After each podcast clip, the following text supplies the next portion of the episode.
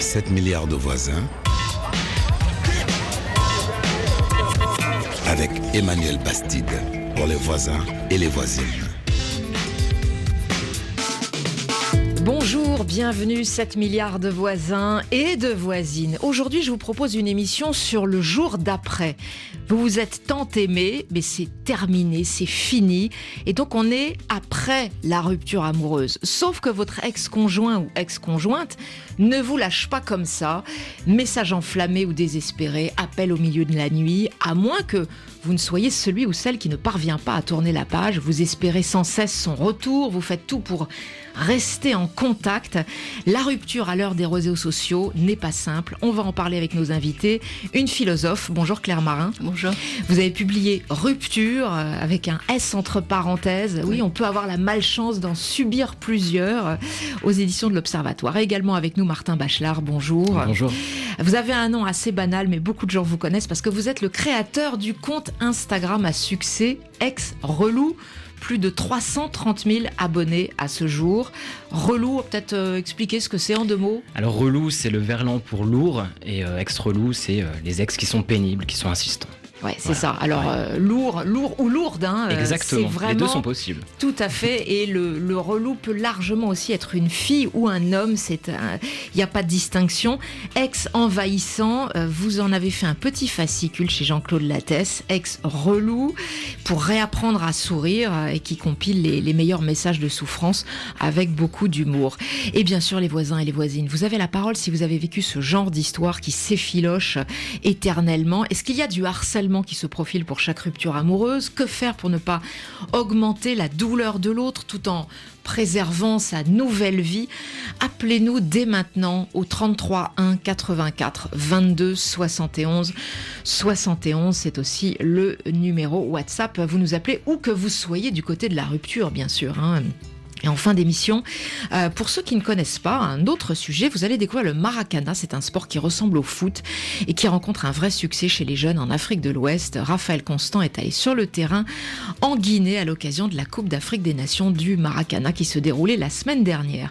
Mais tout de suite, allez, on revient à un sport universel au cœur des tempêtes de la rupture, larmes et colère, en attendant des jours meilleurs. Je vous lis quelques messages. Bien sûr, vous pouvez nous dire ce que ça vous inspire. Thomas nous écrit du golfe Persique. Il nous dit euh, Je crois que je suis venu aux Émirats Arabes Unis pour fuir mon ex, qui, quatre ans après notre rupture, nourrissait toujours la même passion à mon égard. En attendant de partir, j'ai dû changer de ville, changer de numéro de téléphone. Ma vie est en Côte d'Ivoire. Mon ex avait l'habitude de m'appeler tout le temps. Je lui ai dit d'y mettre fin. J'ai même changé les puces de mon téléphone. Plus de contact. On est passé à autre chose. Euh, Est-ce que c'est si simple d'ailleurs euh C'est pas si simple, et je pense qu'aujourd'hui, ça l'est encore moins avec les réseaux sociaux. Aujourd'hui, on a vraiment un, fil à la patte quand on va quitter quelqu'un. On est constamment euh, abreuvé de, de messages, d'images de son ex. Et euh, aujourd'hui, quand on rompt, on doit faire une double rupture. Celle de la, la vie réelle, mais celle aussi de, de son réseau la, euh, la virtuel. déconnexion C'est ça, amoureuse. Exactement. ça. Welson est à Port-au-Prince en Haïti. Il nous dit J'ai envoyé une multitude de messages à mon ex, jamais de réponse. C'était la pire des douleurs. Je me sentais sans vie. Ouais, c'est euh, Marin. quelque chose que qu'on entend beaucoup, euh, d'être euh, comme vidé ou d'être un déchet ou d'être un rebut, comme si on perdait toute valeur euh, en étant quitté. Et pour euh, reprendre aussi le, le témoignage précédent, euh, s'il y a un S entre parenthèses à rupture, c'est que euh, parfois c'est des ruptures en cascade. C'est-à-dire qu'effectivement, en rompant avec quelqu'un, bah, souvent on rompt aussi avec un cercle d'amis. Mm. Euh, et parfois c'est aussi un déclencheur. C'est-à-dire on a l'impression que la vie qu'on s'était imaginée avec euh, cette personne, c'est la vie tout entière qui, qui ne nous satisfait plus. C'est plus seulement la personne elle-même, elle est prise dans quelque chose qui la dépasse. Effectivement, parfois on change de boulot, euh, on change de pays, pas forcément juste pour fuir, mais Mm. aussi parce que c'est toute cette vie dont on ne veut plus. Tournez la page, donc on va en parler. Edem est à Accra, au Ghana. Je ne me soucie même pas de répondre aux messages mielleux de mon ex. Elle m'avait quitté quand j'étais étudiant et que j'étais fauché. Maintenant que j'ai fini mes études, elle veut revenir. Alors je lui ai dit trop tard. C'est simple. Ouais. Bah pour certains c'est simple, mais pas pour tout le monde. hein. Une voisine bien heureuse, Ndeye, à Dakar. Moi, je ne m'attarde pas sur une relation. À force de courir derrière une personne qui te tourne le dos, non seulement tu perds du temps, mais tu stresses à tout moment avec un chagrin qui dure. Il faut laisser tomber, refaire sa vie s'il le faut, ou même rester seul. Voilà. Et eh ben on termine sur cette euh, parole de, sagesse. Et puis si non, j'ai un message à vous euh, faire entendre qui a été posté sur WhatsApp. Eddie Alomé au Togo. Bonjour. Alors moi j'avais mal vécu la rupture avec euh, la mère de mes enfants. Cette personne avec qui j'avais passé six ans, j'avais du mal à accepter qu'on soit plus ensemble. Les semaines qui ont suivi la rupture, presque chaque soir, je me rendais devant son service, je me réfugiais dans l'obscurité, donc je me cachais, rien que pour la voir sortir, parce que ça faisait des semaines, des semaines que je ne la voyais pas. Au début, je, me rappelle que je passais par des gens, ma mère, euh, sa mère, des amis de notre couple, les conjointes de mes grands frères qu'elle aimait bien et appréciait. Je passais par toutes ces personnes pour qu'on lui parle, qu'elle soit convaincue qu'on est fait l'un pour l'autre, que la rupture c'était une erreur, qu'on pouvait euh, se remettre ensemble, et eh bien ça arrive. Faisant cela, chaque message que je pouvais envoyer et chaque SMS, toute personne que je pouvais envoyer vers elle, euh, elle me revenait ou bien la réaction qui suivait était encore plus vive et eh bien au contraire je l'éloignais un peu plus. Bonjour les voisins, les voisines. Je suis Sophie, j'appelle de Lomé. Moi, quand tu deviens mon ex et que tu ne tournes pas la page, moi je t'apprends à tourner la page. Pourquoi? J'ai eu l'expérience euh, quand j'avais 20 ans, la personne avec qui je suis sortie, qui était mon premier amour d'ailleurs. On a fait au moins quatre ensemble. Et après, quand on va commencer à parler des choses sérieuses, il a commencé à sortir avec quelqu'un d'autre. Il a tourné la page. Et deux ans après, il a commencé à m'écrire, il a commencé à m'appeler. Bon, je me suis dit, pourquoi pas, j'ai repris avec lui. Mais les voisins, c'était pire qu'avant. Pire qu'avant. Vous voyez Donc, je me suis dit, plus jamais, je ne vais plus reprendre avec euh, un ex. Non. Donc si tu es mon ex, qu'est-ce que je fais? Tu m'appelles au téléphone, je ne réponds pas. Tu m'écris, je ne te réponds pas. Voilà, ça devient de l'ignorance totale.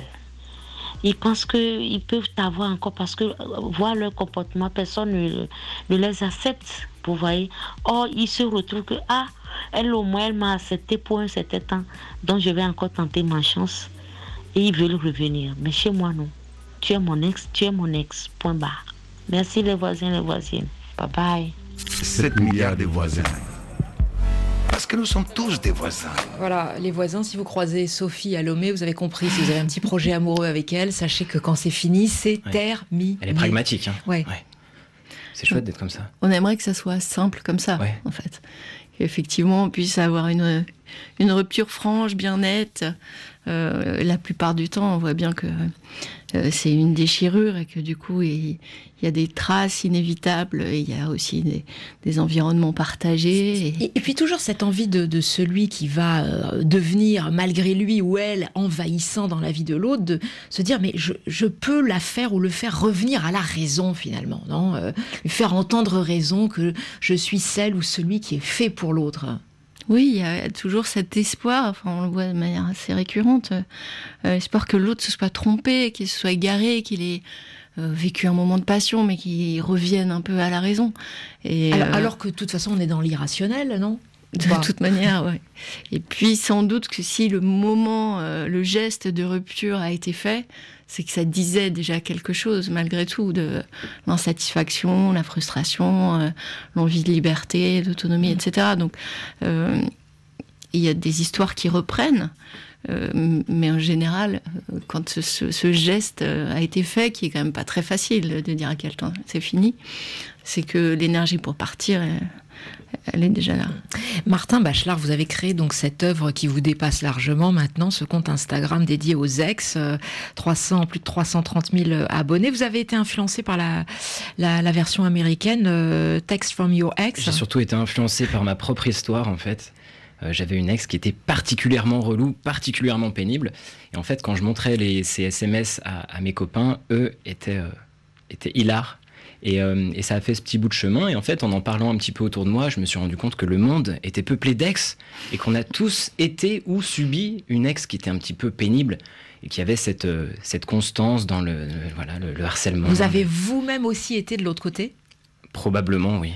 Un peu collant, un peu. Bien sûr, tout le monde l'est à un moment. un peu celui qui ne croit bah pas à la rupture aussi. C'est compliqué. Je dis ça, c'est pour que vous apparaissiez aussi sympathique pour nos ah, auditeurs, hein, parce que quand on est le harcelé, finalement, on se dit. Euh, non, mais c'est vrai qu'une rupture, c'est simple pour personne. Quand on est habitué, qu'on a une, chorégraphie du quotidien avec quelqu'un, quand ça se termine, ça peut laisser un, vide abyssal, et, c'est très compliqué. Et on est dans un dans un schéma où on est très premier degré et où, il est dur de, de faire faire preuve de, rationalité en fait.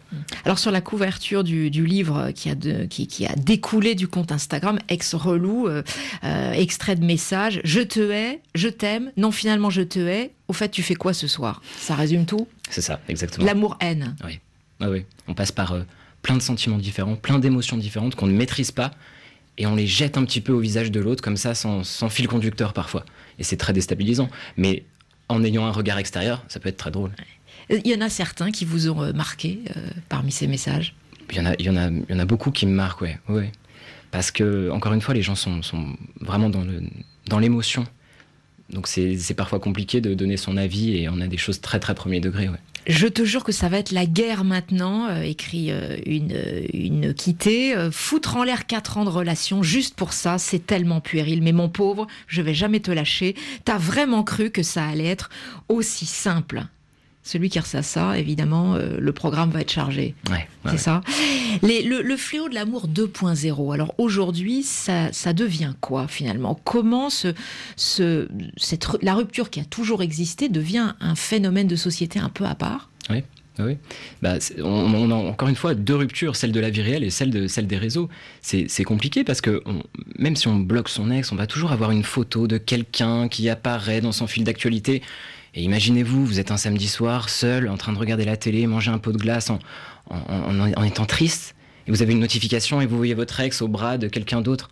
C'est horrible et vous l'avez pas demandé, c'est une vraie intrusion dans votre vie en fait. Vous êtes capable aujourd'hui de nous faire une sociologie des, ex relous, euh, des ex envahissants? Pas du tout. Il y a plusieurs catégories. Pas du tout. Il y a, autant de catégories qu'il existe d'histoires d'amour. Vraiment, il n'y a pas de portrait robot de l'ex relou. Il peut avoir 17 ans comme 70 ans, une femme, un homme. Et alors pourquoi vous avez créé ce compte finalement? Bon, certes pour en, pour en rire, mais euh, c'est peut-être aussi pour que chacun euh, connaisse le mode d'emploi pour pas devenir envahissant quand c'est terminé? Moi, c'est un petit peu pour en rire, mais au-delà de ça, moi, ce qui m'intéresse, c'est c'est ce décalage en fait entre la personne qui, qui va s'éloigner un petit peu et qui a déjà tourné la page et l'autre qui, qui, a du mal à, à comprendre ça et, et, qui n'a pas ce, ce, recul nécessaire pour se dire c'est terminé, il faut, il faut que j'aille voir ailleurs. Quoi. Et pourquoi, pourquoi on a du mal, Claire Marin, aujourd'hui, à notre époque, à, admettre euh, la fin de quelque chose? Ben, je crois que quoi qu'il arrive, quelles que soient les causes de la rupture, il y a eu une humiliation dans le fait d'être quitté. Euh, et puis, euh, les réseaux sociaux renforcent le, le truc parce que l'ex va s'afficher avec euh, son nouveau compagnon, sa nouvelle compagne. Euh, c'est plus seulement le cercle d'amis qu'il c'est, c'est potentiellement tout le, réseau. Donc ça, ça décuple le sentiment, euh, voilà, soit de rien valoir, soit de mériter d'être quitté, encore pire.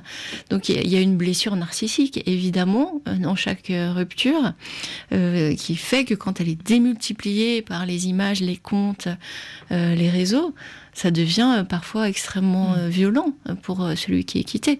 Et quand en plus, ça, parce qu'on peut être quitté dans une forme de pseudo-respect, mais il y a aussi certains qui, pour partir, euh, vont entreprendre une véritable démolition euh, de la personne pour bien se persuader qu'ils ont raison de la quitter. C'est l'enfant qui, a, qui veut casser son jouet, c'est ça Oui, c'est ça. C'est euh, se persuader que, que la personne ne vaut pas la peine qu'on reste. Donc, on va charger un peu la mule et on va dire des choses horribles. Il y a effectivement les ex qui sont relous et puis il y a les ex qui sont pressés de partir et qui sont aussi d'une grande violence. Qu'est-ce que, qu'est-ce que ça révèle finalement? Il y a des, personnalités qui, lorsqu'elles sont quittées, euh, se révèlent totalement différentes. Vous avez ce sentiment-là Probablement. Quand, on vit une rupture, on, ne maîtrise plus rien. On maîtrise plus rien. On est happé par ses sentiments et, euh, et on est vraiment dans, la réaction, dans l'émotion, dans la passion. Vous nous appelez les voisins et les voisines. Bien sûr, on a envie de discuter avec vous de vive voix. Si vous avez été euh, quitté, si vous avez quitté, si en tout cas l'après, le jour d'après est compliqué. 33 1 84 22 71 71. L'émission est consacrée à tous ces ex, un peu ou beaucoup, envahissants, envahissantes. C'est bien comment ça commence. Hein. Fait la gueule pendant des heures, des heures, des heures.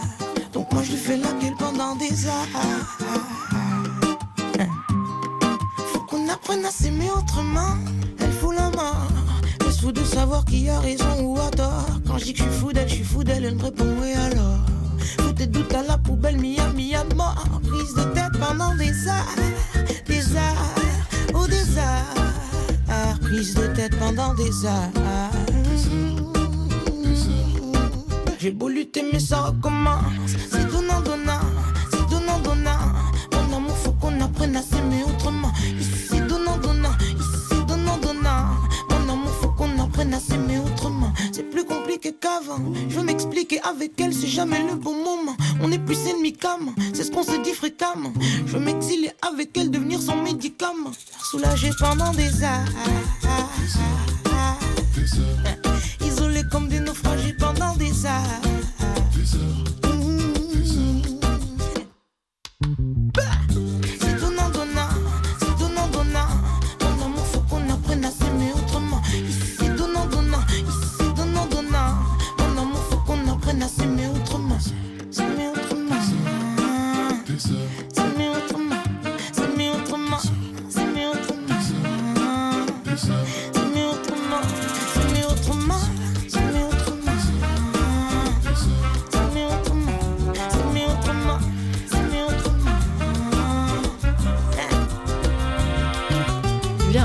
Des heures, Némir, on parle de la rupture du jour d'après et de ceux qui sont quittés et qui sont légèrement envahissants ou envahissantes, qui ne veulent pas accepter la rupture.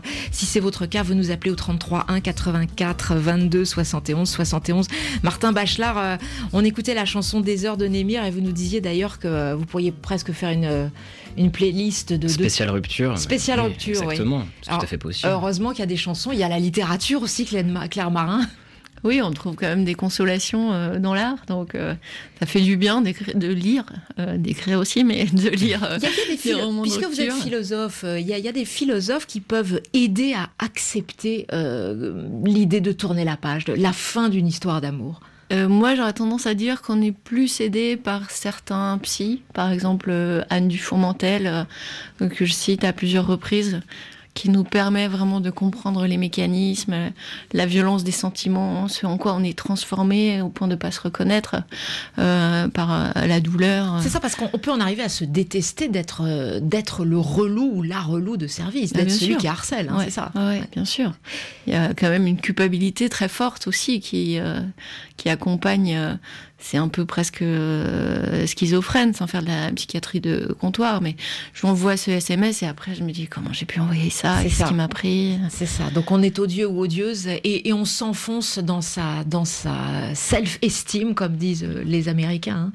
hein. Euh, vous nous appelez au 33 1 84 22 71 71. On donne la parole à une voisine qui est à Conakry, en Guinée. Bonjour Adélaïde. Bonjour, Manuel. Alors vous, euh, vous avez euh, eu une rupture. C'est vous qui avez quitté euh, votre petite amie Oui, c'est moi qui l'ai quitté. Ouais. Racontez-nous. Alors qu'est-ce qui s'est passé ensuite? Après l'université, on avait décidé de se marier. Hmm On avait même fixé la date. Euh, maintenant, il a, il a eu des nouveaux amis qui l'ont conseillé à que je n'étais pas la fille avec qui il devait se marier, que j'étais déjà un peu renfermée, j'étais tout le temps à la maison, je n'aimais pas trop sortir. Du coup, il a décidé de changer. Il sortait, il faisait des sorties. À moi, et après, euh, quand j'ai compris que ça n'allait pas, j'ai décidé de tout arrêter. Mhm. Mais ça n'a pas marché. À tout moment, il n'arrêtait pas d'appeler, appeler, qu'il regrettait et tout. Et moi, j'ai dit que je ne peux pas rester, je peux pas rester avec lui. Mhm. J'étais obligée de changer de numéro et tout, d'adresse. Mais il continuait toujours à, à harceler mes amis pour prendre de mes nouvelles.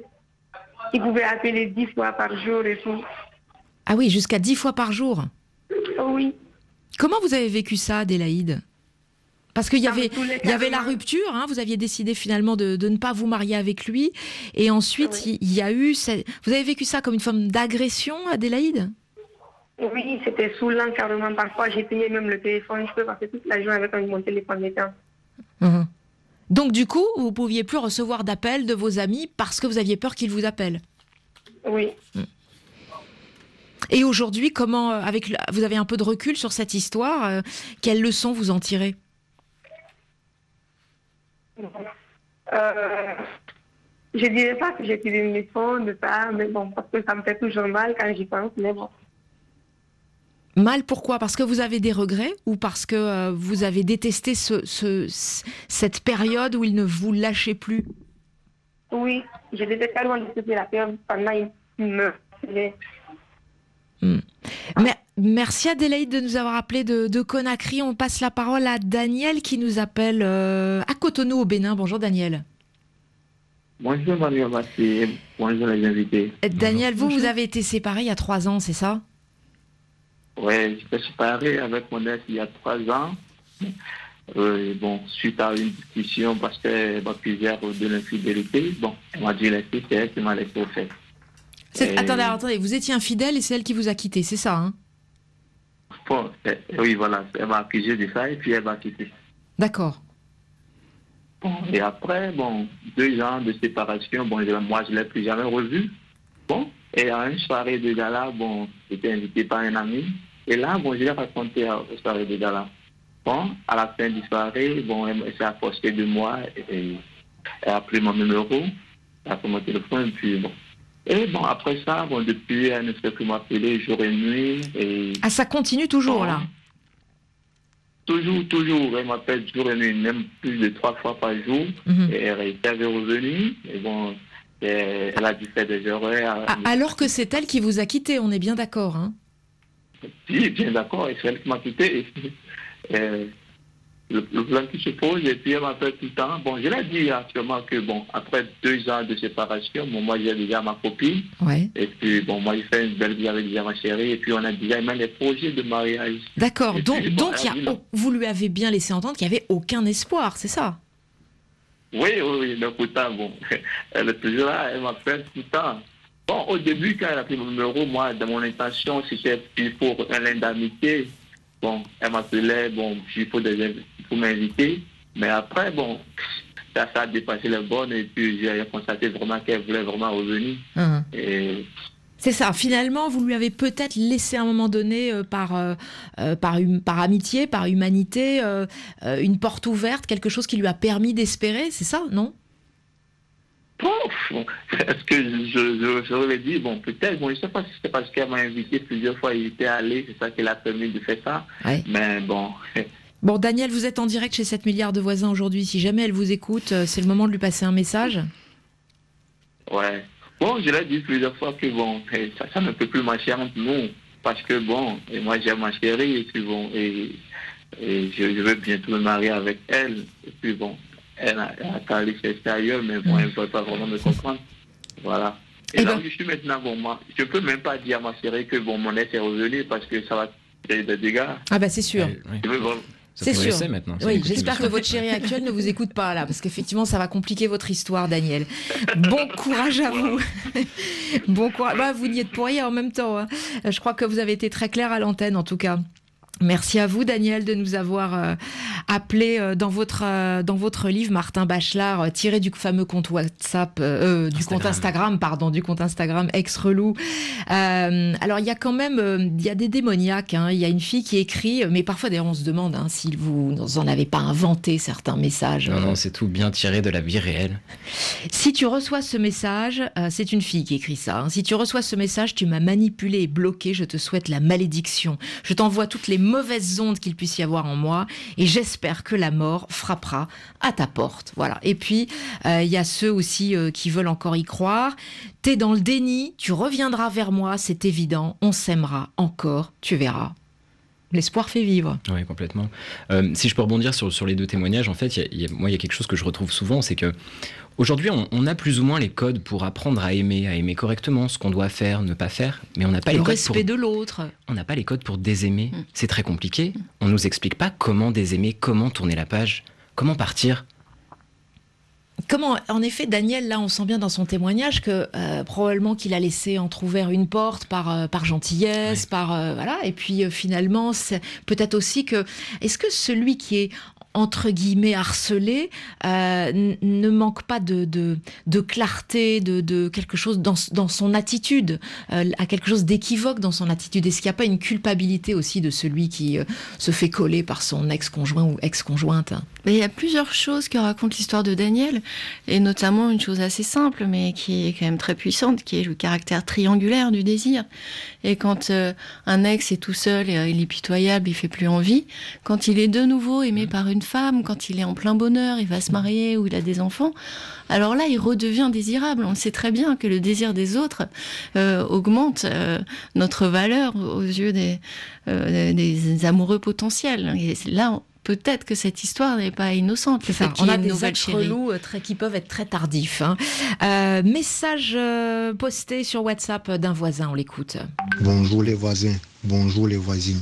Je suis Aurélien Tchogou depuis le Cameroun, précisément Yaoundé. J'aimerais partager ma petite expérience sentimentale avec vous. Je suis tombé amoureux d'une fille avec qui j'ai fait quasiment six ans. Et au bout de la sixième année, j'ai appris par l'intermédiaire de son petit frère qu'elle était enceinte. Malheureusement, pas de moi, de notre garçon. J'ai été profondément touché et la relation s'est brutalement stoppée. J'ai traîné les séquelles de ce mal pendant longtemps, quasiment 25 mois, tout en attendant qu'elle revienne pour voir comment on peut arranger les choses. Parce que le parent d'un enfant en Afrique n'est pas forcément celui qui est son géniteur. Bon, c'est comme ça que j'avais pris la chose, parce que j'aimais cette fille. Je l'ai attendue longtemps, elle n'est pas venue. Quand elle revenait vers moi, c'était qu'elle avait besoin d'un service et qu'elle savait comment je peux lui rendre ce service. Et chaque fois qu'elle venait, moi, j'ouvrais toujours mon cœur. Je me disais, tiens, elle revient, tiens, elle revient. Or, quand elle vient, là, son service, elle repart. Alors, je me suis rendu compte que c'est sa spécialité. Je l'ai bloqué sur mon WhatsApp, mon Facebook. Euh, je l'ai mis dans les listes noires de telle sorte qu'elle m'appelle, qu'elle ne soit plus en contact avec moi. Mais après avoir transcendé ces mots, je n'ai plus pu tomber amoureux. Ma vie n'est que coup de foudre sur coup de foudre, coup de foudre sur coup de foudre. Au bout de deux mois de relation, je m'en lasse. Voilà le témoignage d'Aurélien. Quand votre ex euh, profite de vous, euh, c'est le cynisme. Alors, qui on peut se demander d'ailleurs qui est le ou la relou dans cette histoire. Euh, c'est complexe. Hein. Oui, c'est compliqué. Qui est la victime et qui est le. On ne sait pas vraiment. On sait pas vraiment. C'est il y a autant d'histoires que de complexité en fait. Euh, une question d'un voisin en République démocratique du Congo, Emungi, qui dit euh, euh, Mon ex passe son temps à m'envoyer des SMS romantiques et du coup j'ai du mal à me séparer. Comment dois-je faire? Ouais, là il y a. quelque chose qui est très compliqué, qui est l'attachement. Quand bien même il n'y a plus d'amour, on peut être encore attaché à l'autre et passer de l'amour à l'amitié c'est vraiment euh, une, équation très complexe parce que euh, en restant dans l'attachement, on entretient euh, chez l'autre l'espoir que les choses peuvent se remettre dans enfin qu'une relation amoureuse peut reprendre. Euh, en même temps, Martin Bachelard, euh, en général, les, relous et les, euh, les, ex-collants que vous avez répertoriés sur Instagram et, dans le livre, il y a, on le disait, alors il y a ceux qui manient très très bien l'amour-haine, mais beaucoup sont aussi dans la, culpabilisation de l'autre. Bien sûr. Bien sûr, ça montre souvent les, les ex sont, sont pleins de souffrance et en fait ils veulent montrer à l'autre leur souffrance. Regarde comme je souffre, regarde. Et bien sûr qu'il y a beaucoup de, culpabilisation euh, dans certains messages, oui. On va terminer avec euh, une note d'espoir quand même. Hein. Ah, quand même. Comment font ceux qui restent bons amis? Euh, Je vous propose d'écouter le témoignage d'Alex et Lucille. Ils ont 31 ans, ils ont vécu ensemble leur première vraie histoire d'amour avant de se séparer. C'était il y a 9 ans. Et aujourd'hui, ils sont très amis et tellement proches que Lucille va être témoin d'Alex à son mariage l'été prochain. Sans commentaire. Charlie Dupio les a rencontrés tous les deux. Entre gêne pudique et envie de raconter, ils reviennent sur leur, euh, leur relation très particulière. On s'organise comment du coup Vas-y, vas-y. Et tu me coupes quand c'est- tu trouves que c'est injuste, ok. Euh, nous, euh, on était ensemble au fin du lycée, euh, donc 18 ans, quoi, juste après le lycée, pendant 4 ans. Donc en fait, on n'a jamais été dans la même ville. Euh, Lucille est partie à Paris faire ses études. Relation à distance. Voilà. à distance. Mais avec le même groupe de potes. Ça s'est terminé 4 ans plus tard. C'est sûr qu'on était petits encore, on était des bébés, c'était à distance, qu'on n'était pas les rois de, de la communication l'un comme l'autre. Donc je pense que voilà, tout ça fait que c'était pas hyper évident euh, de continuer cette histoire-là. Mais alors, la rupture, vous l'avez décidé d'un commun accord euh Plus ou moins, oui. Enfin, non. Non. Je me souviens pas trop de cette version-là, c'est ça qui est drôle. Non, non, mais c'est sûr qu'on était à distance et puis que euh, voilà, il y a eu peut-être un écart, on va dire. Et euh, mais un écart euh, dont je peux même pas t'en vouloir aujourd'hui puisque c'est la femme avec laquelle il se marie, donc euh, c'est juste trop chouette. Que moi j'avais rencontré en école de commerce. Donc il y a eu un écart, appelons-le comme ça, qui a un peu été le déclencheur de la rupture. Et ensuite, comment vous avez géré les premiers mois euh, Comment ça s'est passé? Bah déjà, on n'était pas dans les mêmes euh, villes. Donc on se voyait forcément pas, euh, pas très souvent. Il y a eu un an de pause, entre guillemets. Pas du tout vu, pas du tout parlé. Ouais, voilà, pour essayer de prendre un peu de distance avec les choses, quoi. Ouais. Il fallait du temps. C'est surtout à lui que j'en voulais au départ. Moi, je mettais en plus pas de visage sur euh, avec qui il était entre guillemets, pour qui entre guillemets une fois de plus il était parti. Donc euh, la- moi, le seul coupable c'était lui. Alors c'était trop bien. Enfin voilà, il y a plein de choses au départ qui sont difficiles à avaler. Et donc un an après, vous habitez tous les deux à Paris à nouveau dans la même ville. Et vous vous revoyez à l'occasion d'événements euh, avec des amis. On se revoit à chaque fois qu'on se revoit tous avec euh, notre groupe de potes, quoi. Mm. Plusieurs fois par mois, on se revoyait à l'occasion d'un dîner, d'une soirée, ou voilà. C'est ça qui est très dur, je trouve, dans la plupart des, des fins de relation, c'est qu'on a des habitudes avec une personne, mais en plus on a des habitudes avec tous ses amis à côté, sa famille parfois, et que du jour au lendemain tout s'arrête. Et que des gens qui ont pu compter énormément dans une vie, dans un quotidien, on n'a plus de nouvelles, ou parfois beaucoup moins, et puis ça s'estompe. Et là, en fait, c'était juste trop chouette de pouvoir se dire, bah nous, on a les moyens de garder la relation avec nos amis à côté. Moi, je dirais qu'il a fallu quelque chose comme, j'aurais dit, 4 ans pour que les choses soient vraiment normales, quoi, entre guillemets. Enfin, qu'il n'y ait plus, en tout cas, de pensées ou de, de petits pincements au cœur. ou de Forcément, il y a des choses qui restent un peu. Et puis, euh, bah, parce que c'était important. Enfin, je pense que c'était une vraie histoire importante. Et donc, tu peux pas juste. euh, C'est autre chose comme ça, ouais. Ouais, voilà. On s'est séparés en mai, et en juillet de l'année donc d'après, on est partis tous les deux au Japon voir euh, Une notre, amie, ouais. une- notre meilleure, enfin une de nos meilleures potes qui avait passé un an là-bas. Donc déjà un an après. Ouais. Wow, c'est fou. On, déjà on se marrait bien. Et vous étiez en couple tous les deux à ce moment-là? Bah moi j'étais déjà avec euh, la personne avec qui je suis toujours. Là c'était un peu un peu plus compliqué, mais euh, enfin c'était plus compliqué pour elle de se dire que je partais avec mon ex. euh, il fallait que plus que cette peur euh, s'estompe. Ça a été source de dispute Non parce qu'on se dispute pas, euh, mais euh, disons que je pense qu'elle a pris beaucoup sur elle. C'était important euh, qu'elle puisse re- être dans la même pièce déjà. Il n'y a plus d'attirance, du coup?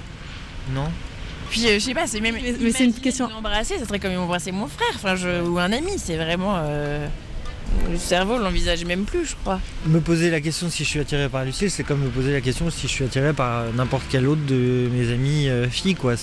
Non, c'est. La question est bizarre, quoi. Et alors aujourd'hui, Lucille est la témoin de votre mariage euh, avec votre euh, nouvelle copine. Pourquoi? Pourquoi l'avoir choisie elle?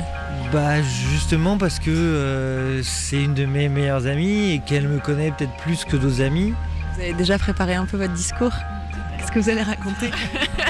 Euh, non, pas du tout, mais c'est dans un an. Normalement, c'est bon, on est encore dans les, dans, le- dans le- dans les temps, quoi.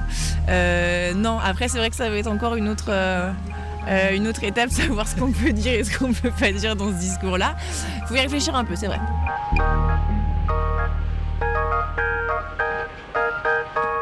Alors ça, c'est la rupture idéale ou pas euh, Tellement amis que l'un va être le témoin de mariage de l'autre? C'est une chouette histoire finalement, mais on sent qu'ils ont fait un, un long travail hein, pour en arriver là.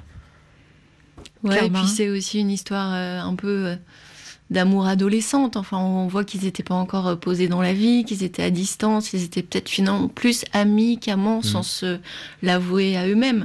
Euh, c'est peut-être aussi ça qui rend possible le fait que euh, l'amitié se rétablisse euh, assez rapidement. Ouais, ils se rétablissent ou s'établissent d'ailleurs, hein, parce Ouais. que l'amitié n'a pas forcément précédé à, à l'amour.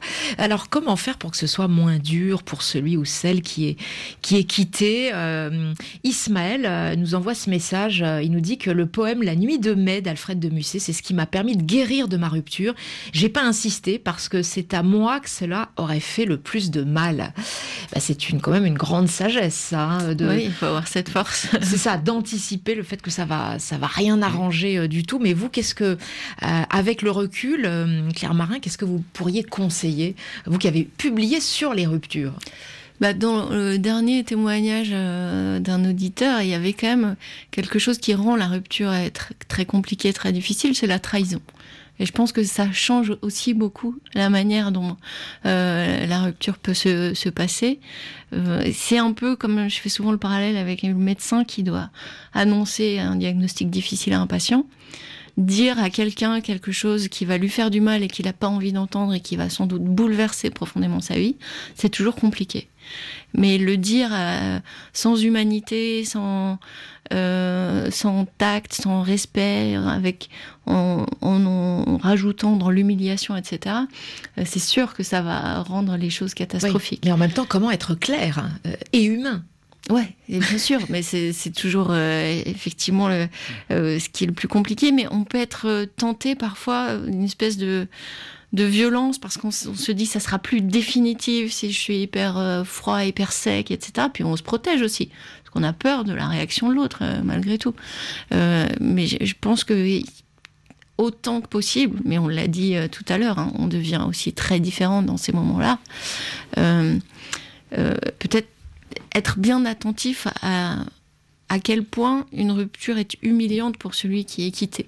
Et essayer de minimiser le plus possible cette, euh, cette dimension. Faire preuve d'empathie, se mettre à la place de, de l'autre. Euh, Martin Bachelard, euh, qu'est-ce que vous avez appris finalement en publiant, je sais pas, sur le compte Instagram, là, euh, combien de... Des centaines de centaines messages. de messages Centaines de messages, un par jour en fait, Ouais. Ouais, depuis deux ans.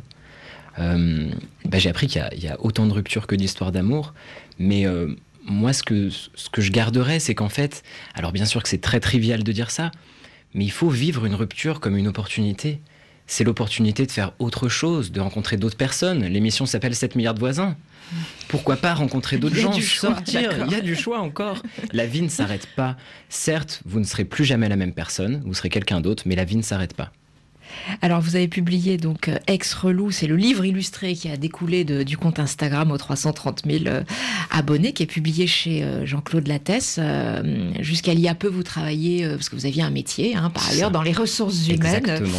Euh, et aujourd'hui, alors? Et aujourd'hui, je prépare une série qui sortira à la télévision l'année prochaine. Voilà, donc je suis en pleine écriture de la série. Et qui sera aussi sur la thématique de ceux qui sont quittés. Exactement, exactement. et, et avec des histoires, j'imagine, sans fin.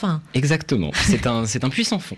Ça, ça, vous aviez, vous avez découvert finalement, euh, Martin Bachelard, que on était sur des histoires totalement universelles malgré la, la diversité des, so- des sociétés. Ouais, ouais. Bah, en, en fait, en, en- en dialoguant un petit peu avec les gens qui m'envoient les captures d'écran, euh, je me rends compte que des femmes, des hommes, des jeunes, des vieux, euh, tous les métiers possibles, et, et ça touche vraiment tout le monde. Et puis effectivement, comme vous le disiez, c'est complètement mixte. hein. C'est-à-dire que cette souffrance-là, elle est complètement réversible. Complètement. Ouais. Eh ben, en tout cas, euh, merci euh, à tous les deux. Claire Marin, vous avez publié Rupture, donc aux éditions de l'Observatoire. Martin Bachelard, euh, bah, évidemment, il faut se connecter sur votre compte parce que c'est triste à dire, mais il y a quand même beaucoup de choses drôles. Et on a, ouais, on a presque honte hein, d'en rire parce que pour les autres, en tout cas, mais je pense que maintenant, rétrospectivement, ceux qui ont publié, ceux qui ont envoyé leur capture d'écran, parfois ont pris du recul et en, et en rient maintenant. Non? Oui, j'ai beaucoup de gens qui m'écrivent en disant j'ai failli écrire à mon ex cette nuit, et puis j'ai pensé au compte et je l'ai pas fait. Et ben voilà, comme ça, ça fonctionne bien comme une antidote. Euh, ex relou, donc publié chez Jean-Claude Lattès. Et puis évidemment le compte Instagram. Dans quelques instants. euh, un peu de sport pour sortir des tensions amoureuses. On partira à la découverte du Maracana en Guinée. Au moins un ballon, ça ne vous trahit pas.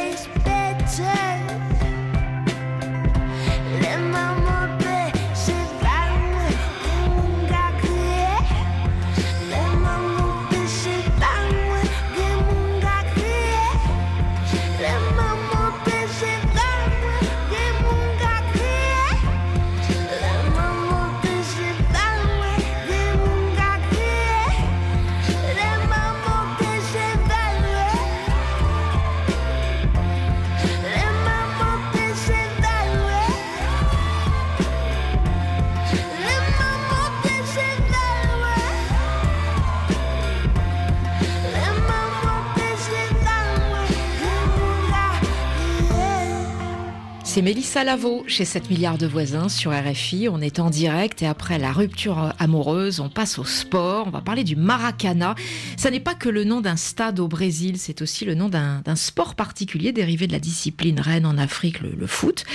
Mais c'est un terrain de handball avec toujours un ballon, 6 joueurs contre 6, sans gardien.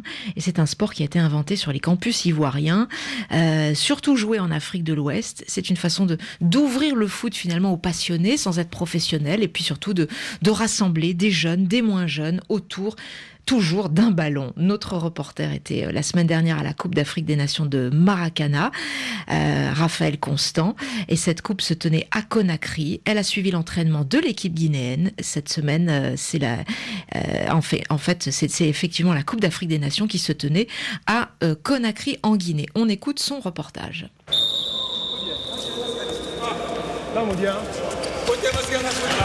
C'est bien, Maka, c'est bien. Non. Mais faut te concentrer. C'est la concentration, mon frère. Je suis donc euh, euh, commissaire Bleu Charlemagne, président de la Fédération internationale de Maracana Association. Et alors c'est quoi le maracana? C'est quoi ce sport? C'est un sport, j'allais dire, euh, de proximité, qui est un dérivé du football, qui se joue à 6 contre 6 sur un terrain de dimension similaire à celle du handball. Donc c'est un mélange de football et de handball, c'est ça? Dans les règles, oui, mais c'est du football pur.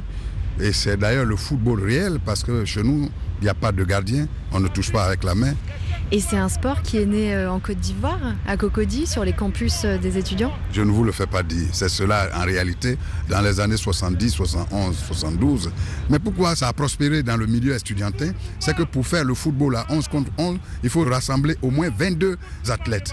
Alors qu'au Maracana, avec 8 athlètes, à 4 contre 4, vous pouvez déjà commencer, le match est valable. Un étudiant, il ne peut pas attendre qu'il soit 22 pour faire son sport passion.